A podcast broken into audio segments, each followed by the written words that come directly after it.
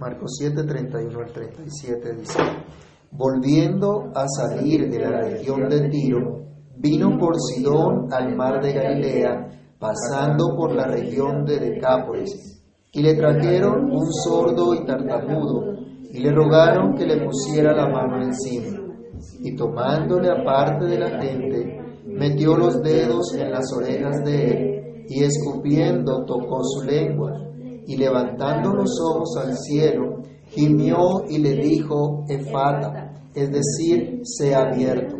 Al momento fueron abiertos sus oídos, y se desató la ligadura de su lengua, y hablaba bien. Y les mandó que no lo dijesen a nadie. Pero cuanto más les mandaba, tanto más y más lo divulgaban. Y en gran manera se maravillaban diciendo, bien lo ha hecho todo. Hace a los sordos oír y a los mudos hablar. Padre que estás en los cielos, en el nombre de Jesús te damos gracias por tu palabra. Invocamos tu nombre pidiendo tu gracia y favor, tu misericordia. Rogamos que tu Espíritu ilumine nuestro entendimiento para que al reflexionar en tu palabra, tú hables en nuestros corazones, tú hables en nuestras vidas. Que no salgamos, Señor, de este lugar iguales, que no salgamos de la reflexión de tu palabra como llegamos, sino que seamos edificados, exhortados y consolados por el poder de tu Espíritu a través de tu palabra, Señor. Padre mío, que seas tú quien obre en nuestros corazones y quien glorifique su nombre en nuestras vidas y tu palabra corra, sea glorificada y haga lo que tiene que hacer para que tu nombre sea exaltado. En Cristo Jesús oramos y te damos gracias. Amén. Pueden tomar asiento, mis hermanos. Y quería iniciar la reflexión de hoy con una pregunta. ¿Cree usted que Dios todo lo hace bien? Repito, ¿cree usted de todo corazón que Dios todo lo hace bien? ¿Todo? ¿Absolutamente todo? Bueno, permítanme decirle, Dios todo lo hace bien. Vamos al comienzo, vámonos a Génesis. Por favor, vamos a leer Génesis capítulo 1, versículo 31. Desde el principio de la revelación de Dios se nos habla, se nos dice que Dios hace absolutamente todo perfecto, todo bien.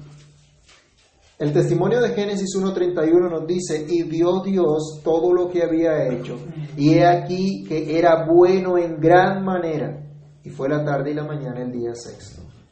Y cuando la Sagrada Escritura utiliza el término bueno para referirse a la creación de Dios, significa que no hay nada que pueda igualar o mejorar lo que Dios hizo.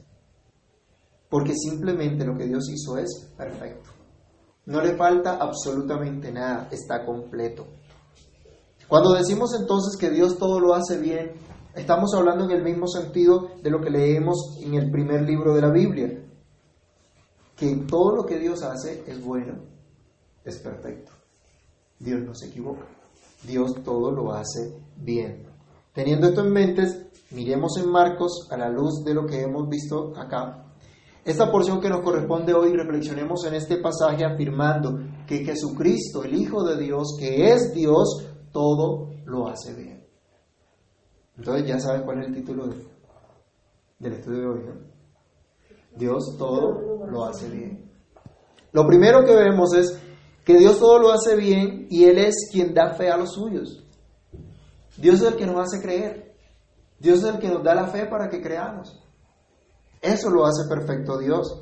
Vimos en los, en los pasajes anteriores de la mujer, hablamos de la mujer sirofenicia, una mujer a la que el Señor despertó la fe, eh, vimos cómo su fe fue recompensada, pero esto ocurrió con esa mujer y ocurrió con otros también, con la hija de Jairo, habíamos visto que también había ocurrido. Y ahora vamos a ver qué ocurre también con un hombre sordo y tartamudo. Ambos casos nos muestran a Dios dándole fe a estas personas necesitadas, atrayéndolas hacia Él y mostrándoles su gran bondad pero vemos a Dios obrando también en medio de la instrucción y compañerismo de los suyos. Dios les da la fe a los suyos a través de la instrucción y compañerismo. Recordemos que Jesús no estaba precisamente recorriendo una región gentil. Si ustedes se acuerdan o alguien ha visto el mapita del pueblo de Israel, en la parte norte, en la parte de arriba estaba el mar de Galilea. Y encima del mar de Galilea estaba la región de Tiro y de Sidón, a la que se nos refiere nuestro texto. Por allá iba el Señor Jesús. Pero él no estaba yendo por allí, por esas regiones, yendo y viniendo, saliendo y entrando nuevamente a las orillas del mar de Galilea, buscando eh, a quien libertar de una opresión demoníaca o a quien sanar de una enfermedad. Él no estaba buscando eso, pero sí manifestaba su misericordia a los que le traían. Él estaba en una época, habíamos hablado en, el pasaje anterior, en una época de instrucción especial para sus discípulos. Ya había avanzado en su ministerio y ahora los discípulos necesitaban una instrucción especial. Ahora los discípulos necesitaban ser fortalecidos aún más en la fe porque se acercaba la hora de la muerte del Señor Jesús. Se estaba acercando ese momento. Entonces ellos tenían que ser instruidos en la obra que Él les estaba encomendando. Por esa, por esa razón hubo esa época de retiro, por esa razón estuvo el Señor en lugares de gentiles donde de pronto no había la misma oposición que había en, en, el territorio de Israel con los líderes religiosos, pero era un tiempo especial de instrucción y de compañerismo para sus discípulos. ¿Y qué privilegio tenemos hoy nosotros, como hijos de Dios también, como pueblo del pacto, para la instrucción y el compañerismo con el Señor Jesús, por medio de la predicación de su palabra, por medio de la participación del sacramento, de la cena. Allí tenemos ese compañerismo porque Él nos dice, por ejemplo, cuando venimos a su mesa, esto es mi cuerpo que por vosotros es dado, haced esto en memoria de mí. Pero también nos dice, esta copa es el nuevo pacto en mi sangre que por vosotros se derrama. Hoy tenemos la oportunidad de tener instrucción del Señor y compañerismo del Señor instrucción por medio de su palabra, el compañerismo, recordando su cuerpo, su sangre dado por nosotros. Poder tener ese compañerismo con Él. Pero tristemente hay algunos que menosprecian estos medios de gracia que el Señor nos ha dado, no participando de ellos o haciendo mal uso de los mismos. Y por esto el apóstol Pablo en 1 Corintios 11, 30 dice que por no discernir el cuerpo de Cristo, por no participar correctamente en los sacramentos, les decía, muchos entre vosotros hay muchos enfermos y debilitados, y muchos duermen. Es decir, muchos aún han muerto. ¿Por qué? Porque no han entendido, porque menosprecian la instrucción y el compañerismo que el Señor les da. Pero no solo a los doce el Señor estaba dándoles fe, sino también a todos aquellos necesitados que venían y que eran traídos a Él porque habían escuchado de sus obras. Acuérdense, la semana pasada vimos que esta mujer escuchó de Jesús, ¿cierto? Y, y reflexionábamos en que la fe viene por el oír y el oír por la palabra de Dios. Nuestra fe se va a alimentar únicamente por la palabra de Dios. No es algo mágico, no es que venga alguien y nos imponga las manos y nos diga recibe la fe y ya recibes una fe que te va a cambiar para el resto de tu vida. No, no hay tal cosa. Es por escuchar de Jesús. Bueno, el caso de esa mujer, el caso ahora de este hombre tartamudo también y sordo, el caso de muchas otras personas que finalmente son traídas a Jesús, nos muestra una gran verdad. La gran verdad que las enseñanzas del Señor Jesús son las que despiertan la fe de los suyos. Mucha gente escuchó lo que Jesús había hecho. Mucha gente escuchó las sanidades, escuchó de las predicaciones de Jesús cuando hablaba a las multitudes. ¿Creen ustedes que lo que dijo el Señor no se iba a replicar también? ¿No lo iban a conocer otros también? ¿No lo escucharían otros? ¿Se acuerdan cuando estudiamos el caso del endemoniado Gadareno? ¿Qué pasó cuando este hombre fue restaurado? ¿A qué lo mandó el Señor? Lo mandó a que fuera y testificara cuán grandes cosas había hecho Dios con él y cómo Dios había tenido misericordia de él. ¿Y qué dice la escritura? Que él se fue y se encerró y se quedó en la casa allí disfrutando de su salvación. Dice que él salió a testificar cuán grandes cosas había hecho Dios con él. Entonces en esa región donde él vivía, escucharon también de la buena noticia.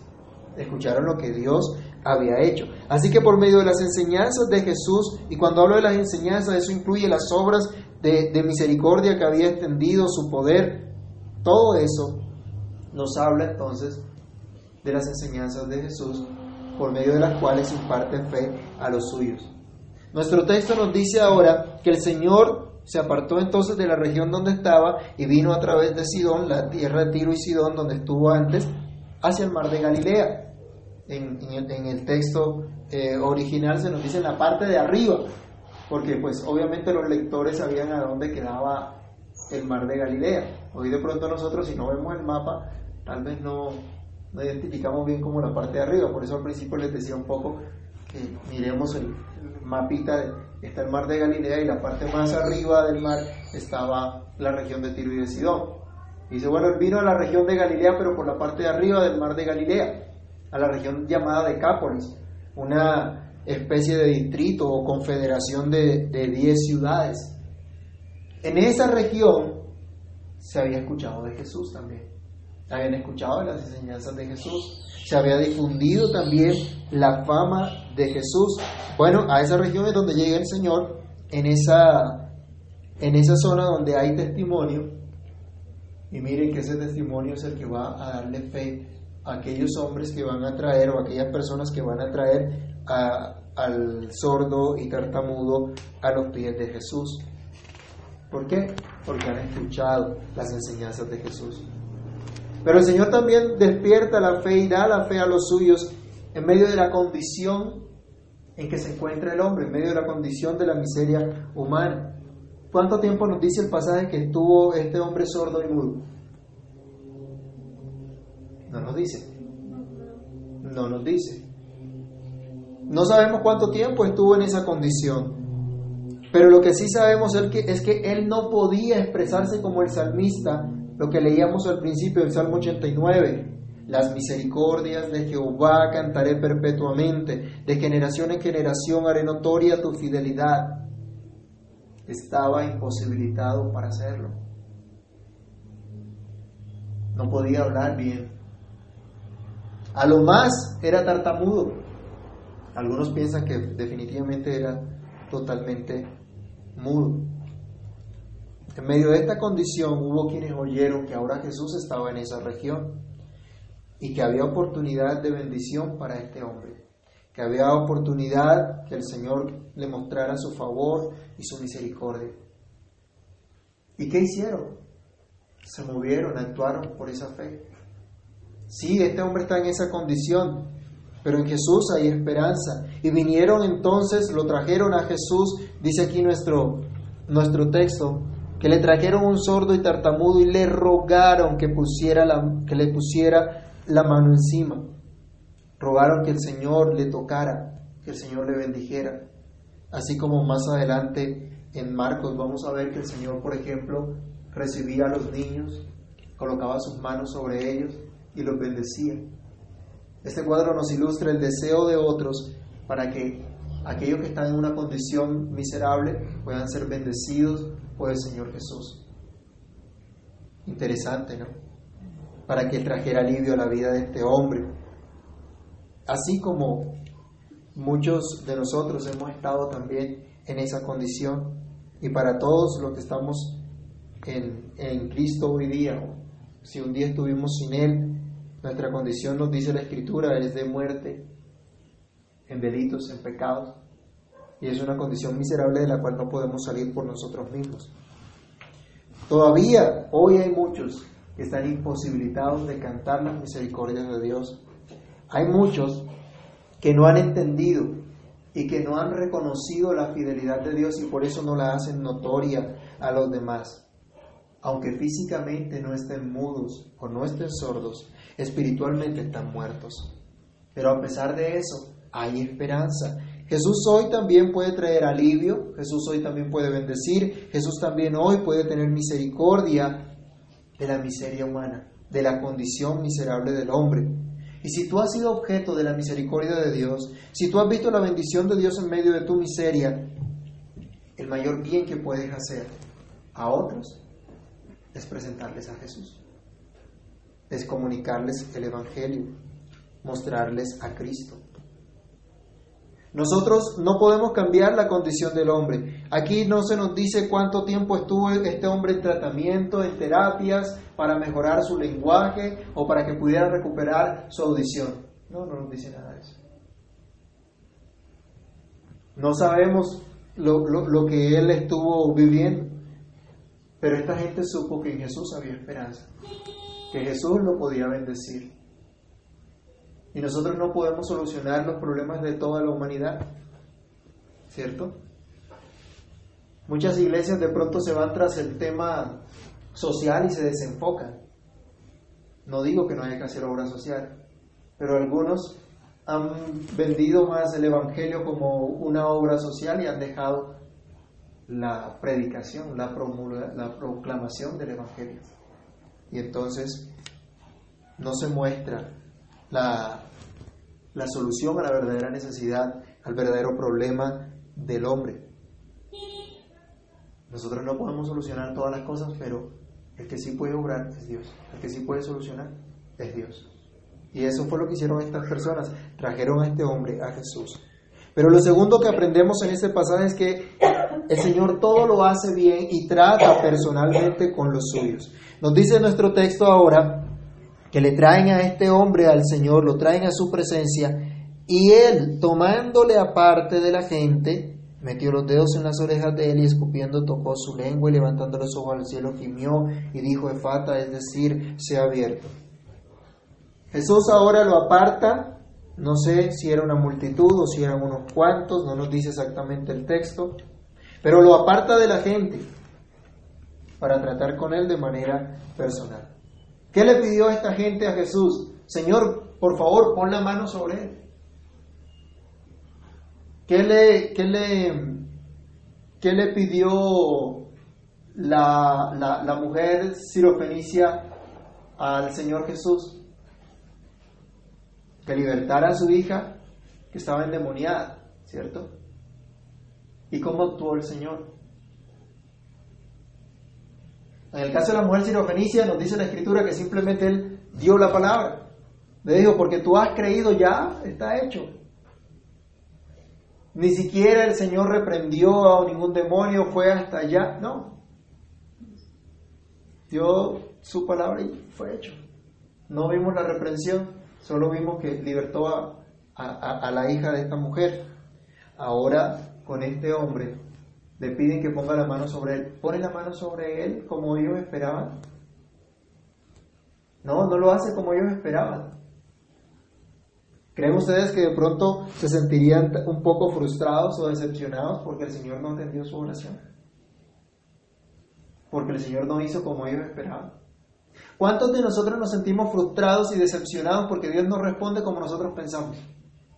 Porque Dios no hace como nosotros le decimos. ¿Y es que acaso Dios recibe órdenes de nosotros? ¿Y es que acaso quiénes somos nosotros para decirle a Dios lo que tiene que hacer? No. Pero hermanos, Dios todo lo hace bien. Así que no te afanes si el Señor no te responde como tú esperas. Algo mucho mejor va a hacer Él. Él es todopoderoso para hacer todas las cosas mucho más abundantemente de lo que pedimos o entendemos. Dios sabe mucho mejor lo que necesitamos. Él sabe mejor lo que necesita nuestra esposa o esposo, nuestros hijos, familiares, hermanos en la fe, conciudadanos, etc. Dios sabe perfectamente y no tenemos que decirle que haga de esta o de aquella manera. Simplemente debemos rogar a Dios, suplicar al Señor y decirle, hágase tu voluntad, como en los cielos, así también en la tierra. A eso estamos llamados a hacer, a orar. Dios hace todo bien y trata personalmente con los suyos para que lo miren solo a Él. Aparte este hombre de la multitud o de, las personas que habían, lo, trata aparte y seguramente este hombre se va a sentir mucho más cómodo al no tener otras personas ante las cuales tener la dificultad de buscar cómo expresarse. Pero él es objeto del tierno y solícito cuidado del Señor. Ya no tendría distracción alguna, ya no tendría oportunidad de mirar para un lado o para el otro, sino solamente de mirar a su maestro, de verle actuar en su vida. Este hombre no sabía lo que Jesús iba a hacer, pero lo importante era que Jesús estaba con él. Y esto debe llegar a nuestros corazones, este pensamiento debe estar en nuestras vidas. Muchas veces no sabemos lo que Dios va a hacer. Muchas veces nos encontramos en situaciones en las que no sabemos, que no entendemos, pero lo importante es que Él esté con nosotros. Lo importante es que Él esté allí, que su presencia esté allí. ¿Cuántas veces piensan ustedes que este hombre lloró? ¿Cuántas veces piensan que este hombre se entristeció o se llenó de rabia y de frustración por su condición? ¿Cuántas veces lo has hecho tú? ¿Cuántas veces te has sentido solo, incomprendido, cansado, sin esperanza? ¿Cuántos tratamientos tuvo este hombre o cuántas terapias de lenguaje tuvo para corregir su limitación? No lo sabemos. El texto no nos lo dice. Pero ahora estaba solo con Jesús. Debemos comprender que Dios usa aún las dificultades, los tropiezos que tenemos, los fracasos que tenemos para enseñarnos a depender de Él. Para enseñar a su pueblo a mirarlo solo a Él, para que, para que reconozcan su necesidad. Este hombre no podía cantar las alabanzas de Dios, no podía contar las misericordias del Señor. Estaba impedido para hacerlo. Pero ahora estaba solo con Jesús para que reconociera su necesidad. No se nos dice en el pasaje que él argumentara. En el pasaje anterior hubo una mujer que sí podía hablar y que pidió la misericordia del Señor. Pero este hombre ni siquiera podía pedir la misericordia del Señor, no podía siquiera hablar, no podía argumentar absolutamente nada, no podía reclamar absolutamente nada, no podía hacerlo. Simplemente debía abandonarse al cuidado del Señor y esperar en lo que quisiera hacer Jesús en su vida. Esto es lo que significa reconocer su necesidad. Reconocer nuestra necesidad ante Dios, no quiere decir que saquemos una lista de mercado para pedirle al Señor esto, esto, esto y aquello. A veces pensamos que porque le insistamos a Dios pidiéndole esto, pidiéndole lo otro, entonces allí le estamos expresando nuestra necesidad. Muchas veces Dios nos baja las manos para que no podamos hacer más. Nos cierra todas las puertas nos deja solos. Para que lo reconozcamos, para que reconozcamos que solo Él nos puede ayudar, que solo Él puede cambiar nuestra condición. Ni siquiera podía hablar este hombre ni expresar el dolor que pudiera haber en su corazón. Con su boca no lo podía articular. La buena noticia era que estaba delante de aquel que todo lo sabe, delante de aquel que todo lo escudriña, delante de aquel que nos dice la Biblia que no hay pensamiento que se esconda de Él. Eso es una muy buena noticia.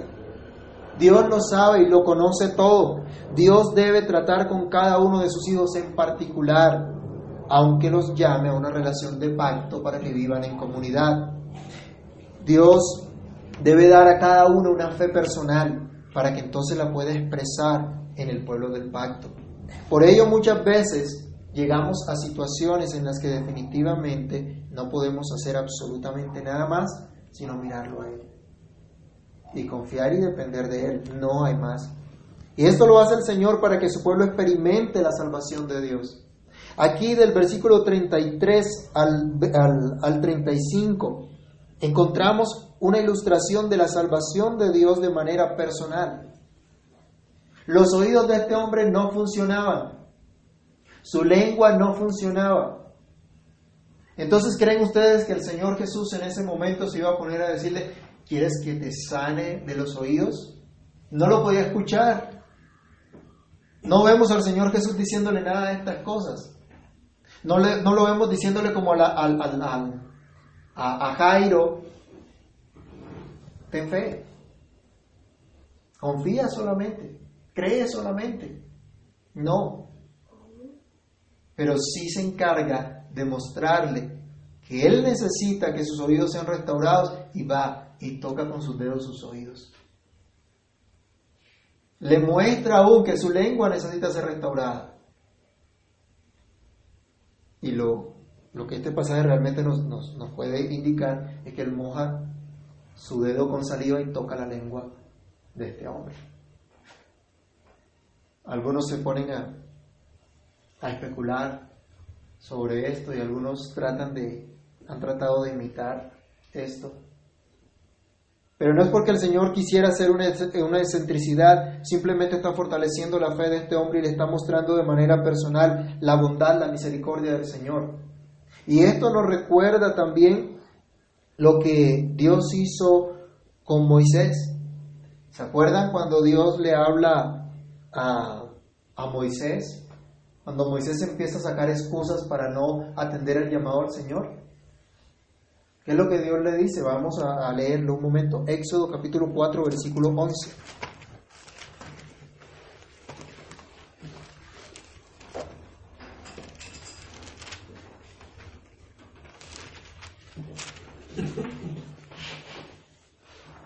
Jehová le respondió, ¿quién dio la boca al hombre?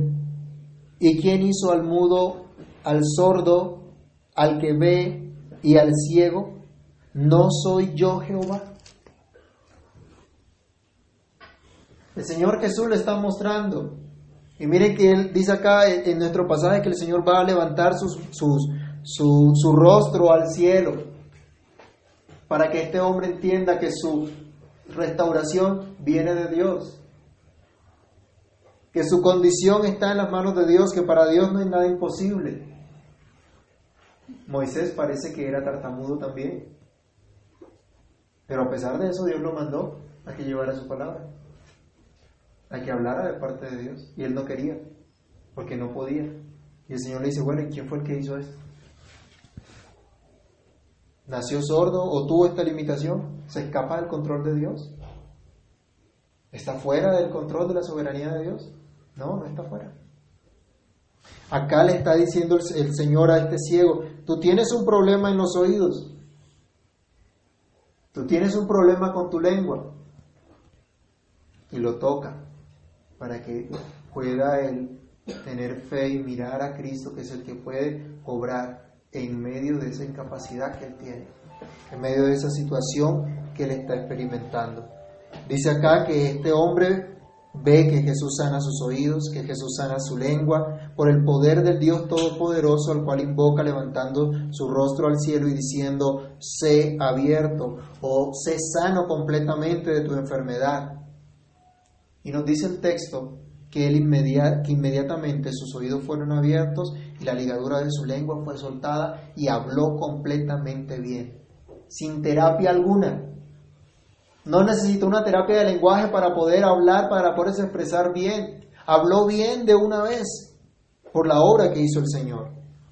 ¿Has experimentado en tu vida la salvación de Dios de una manera personal? Y no hablo de un mero conocimiento intelectual de las doctrinas de la gracia.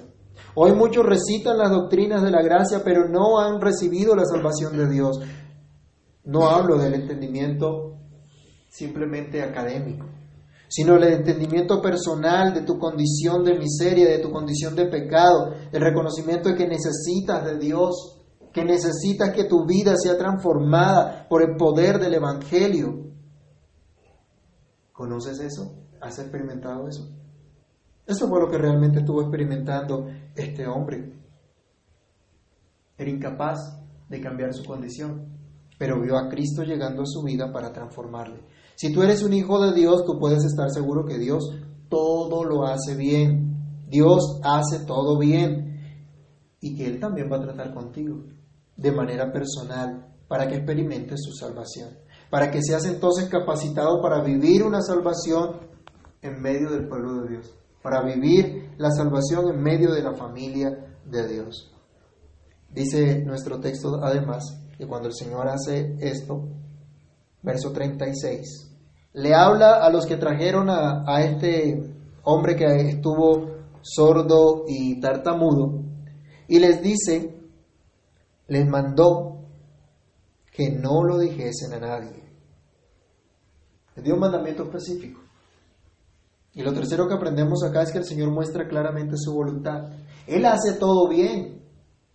Y parte de hacer todo bien es que nos muestra qué es lo que Él quiere y qué es lo que pide de nosotros.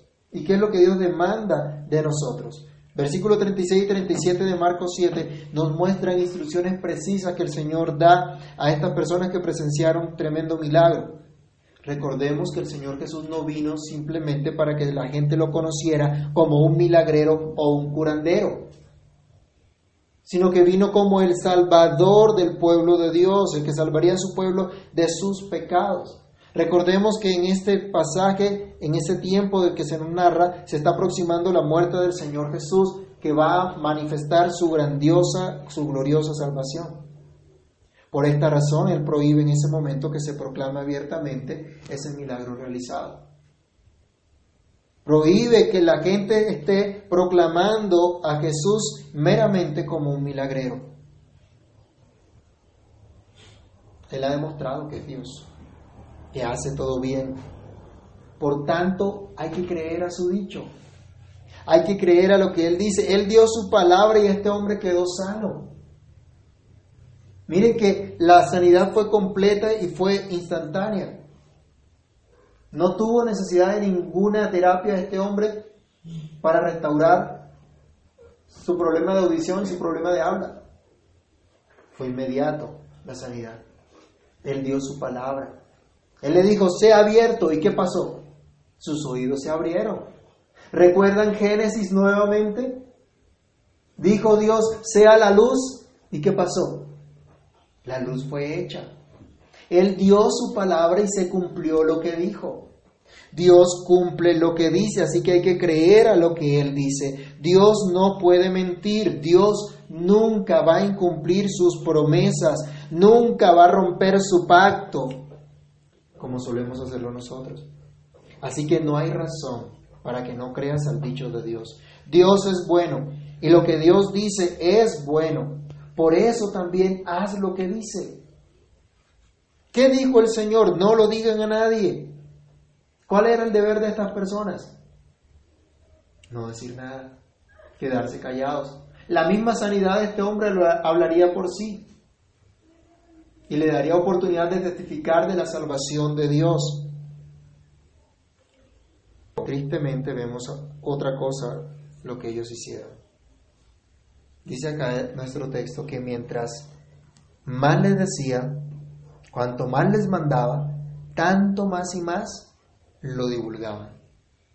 ¿Qué argumento podemos tener nosotros para no obedecer?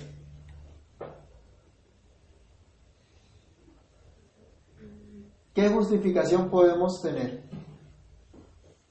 Porque para justificarnos somos buenos. Por ejemplo, los niños no obedecen a los padres y empiezan a sacar una cantidad de justificaciones. Aquí tenemos unos expertos en justificarse cuando no hacen lo que se les mandó. ¿Y qué tan diferentes somos nosotros? Esta gente dice que se admira, alaba la obra de Dios y dice, definitivamente lo hace todo bien. Hasta puede hacer que los sordos hable, que los sordos escuchen y que los sordos hablen. Pero Jesús les mandó no decir nada, pero ellos proclamaban más y más que Jesús sanó al sordo y tartamudo.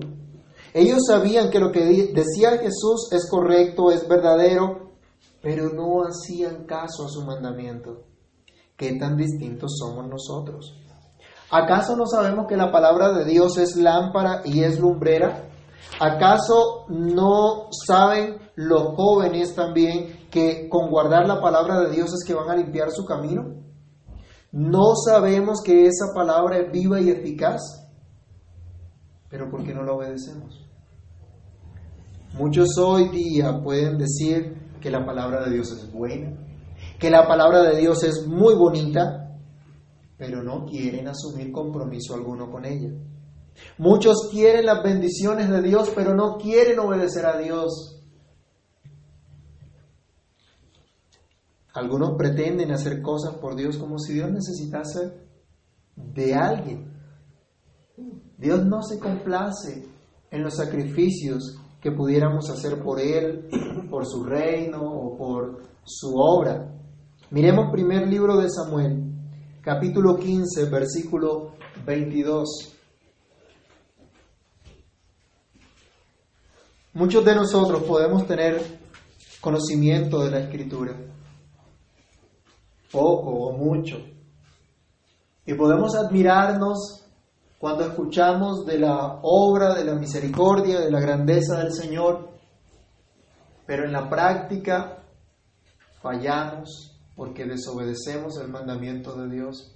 Y a veces hasta tratamos de hacer lo que Dios no nos mandó pensando que con eso vamos a agradarle. Mire el primer libro de Samuel capítulo 15 verso 22, la respuesta de Samuel a Saúl cuando desobedece al mandamiento estricto que Dios le había dado. Él le pregunta, ¿se complace Jehová tanto en los holocaustos y víctimas como en que se obedezca a las palabras de Jehová? Ciertamente el obedecer es mejor que los sacrificios y el prestar atención que la grosura de los carneros. ¿Qué quiere Dios? Que se le obedezca, que se le preste atención a lo que Él dice. Aquí la gente se maravilló, aquí la gente se admiró y pensó que daba gloria a Dios simplemente diciendo Jesús sanó al sordo y tartamudo. Hay mucha gente que cree que se glorifica a Dios simplemente porque viene al culto y canta alabanzas y escucha la palabra y dice gloria a Dios. Dios es glorificado cuando le obedecemos. Dios no es glorificado simplemente porque yo tenga un llamado o un ministerio o un servicio dentro de la iglesia. Dios es glorificado si yo vivo para Él en obediencia a su palabra. En eso es que Dios glorificado. En eso es que Dios se complace. Dios todo lo hace bien. Todo lo hace bien. Y nos muestra perfectamente su voluntad y cumple todo lo que dice. Esta gente vio que el Señor cumplió todo lo que dice. Se cumplieron las profecías que hablaban acerca de eso. Por favor, leamos Isaías capítulo 35, verso 5. Esto es lo que haría el Mesías al venir. Esto es lo que haría el Mesías en medio del pueblo de Dios. El ungido de Dios traería esto a su pueblo. Alguien que lo lea, por favor. Isaías capítulo 35, verso 5.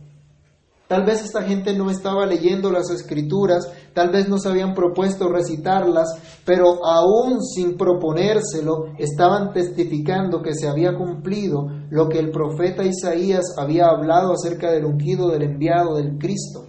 ¿Qué dice Isaías 35.5? Entonces los ojos de los ciegos serán abiertos y los oídos de los sordos se abrirán. Eso fue lo que pasó, se cumplió esa palabra. Dice el versículo 37 que ellos estaban supremamente maravillados. Cuando dice que en gran manera, dice, estaban súper admirados. Aquí se nos, se nos, se nos habla de, de, esa, de esa consideración, de esa admiración tan grande que sintieron por el Señor.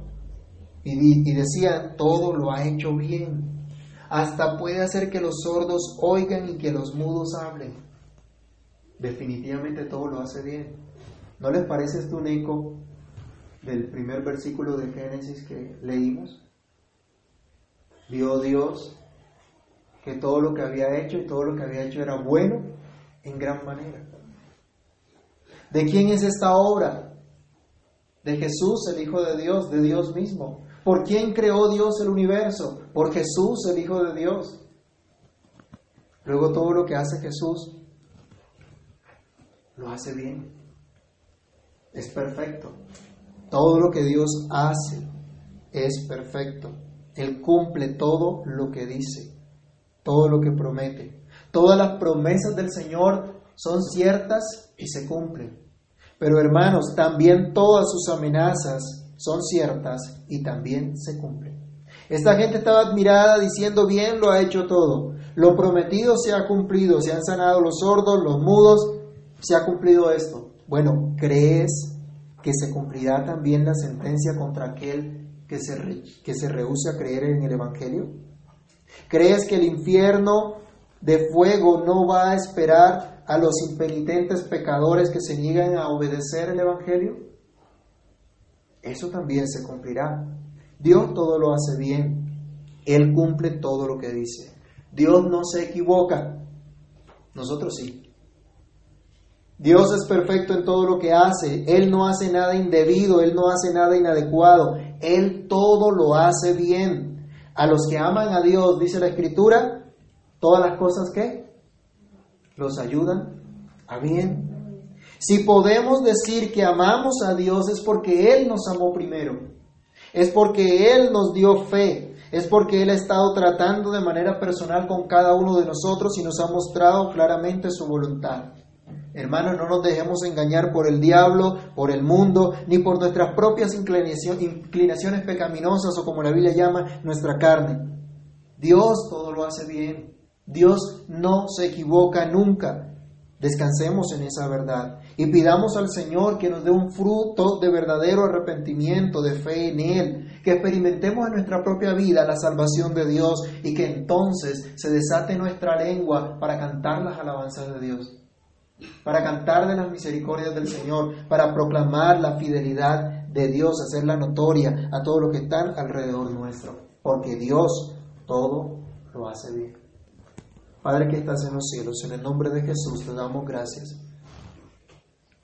porque tú eres perfecto, Señor, porque todo lo que tú haces es bueno en gran manera. Señor, perdónanos porque muchas veces consideramos que tú te has equivocado por las situaciones que nosotros vivimos. Perdona nuestro orgullo, perdona, Señor, nuestro pecado, nuestra rebeldía. Perdona, Señor, nuestra maldad de atribuir de propósito alguno a ti. Perdónanos, Señor, porque tú eres veraz, el único veraz y todo hombre mentiroso.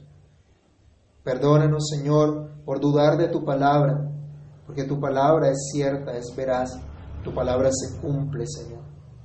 Perdónanos por no creer a tus promesas o aún a tus amenazas. Perdona nuestra rebelión contra ti, Señor, porque contra ti solo hemos pecado.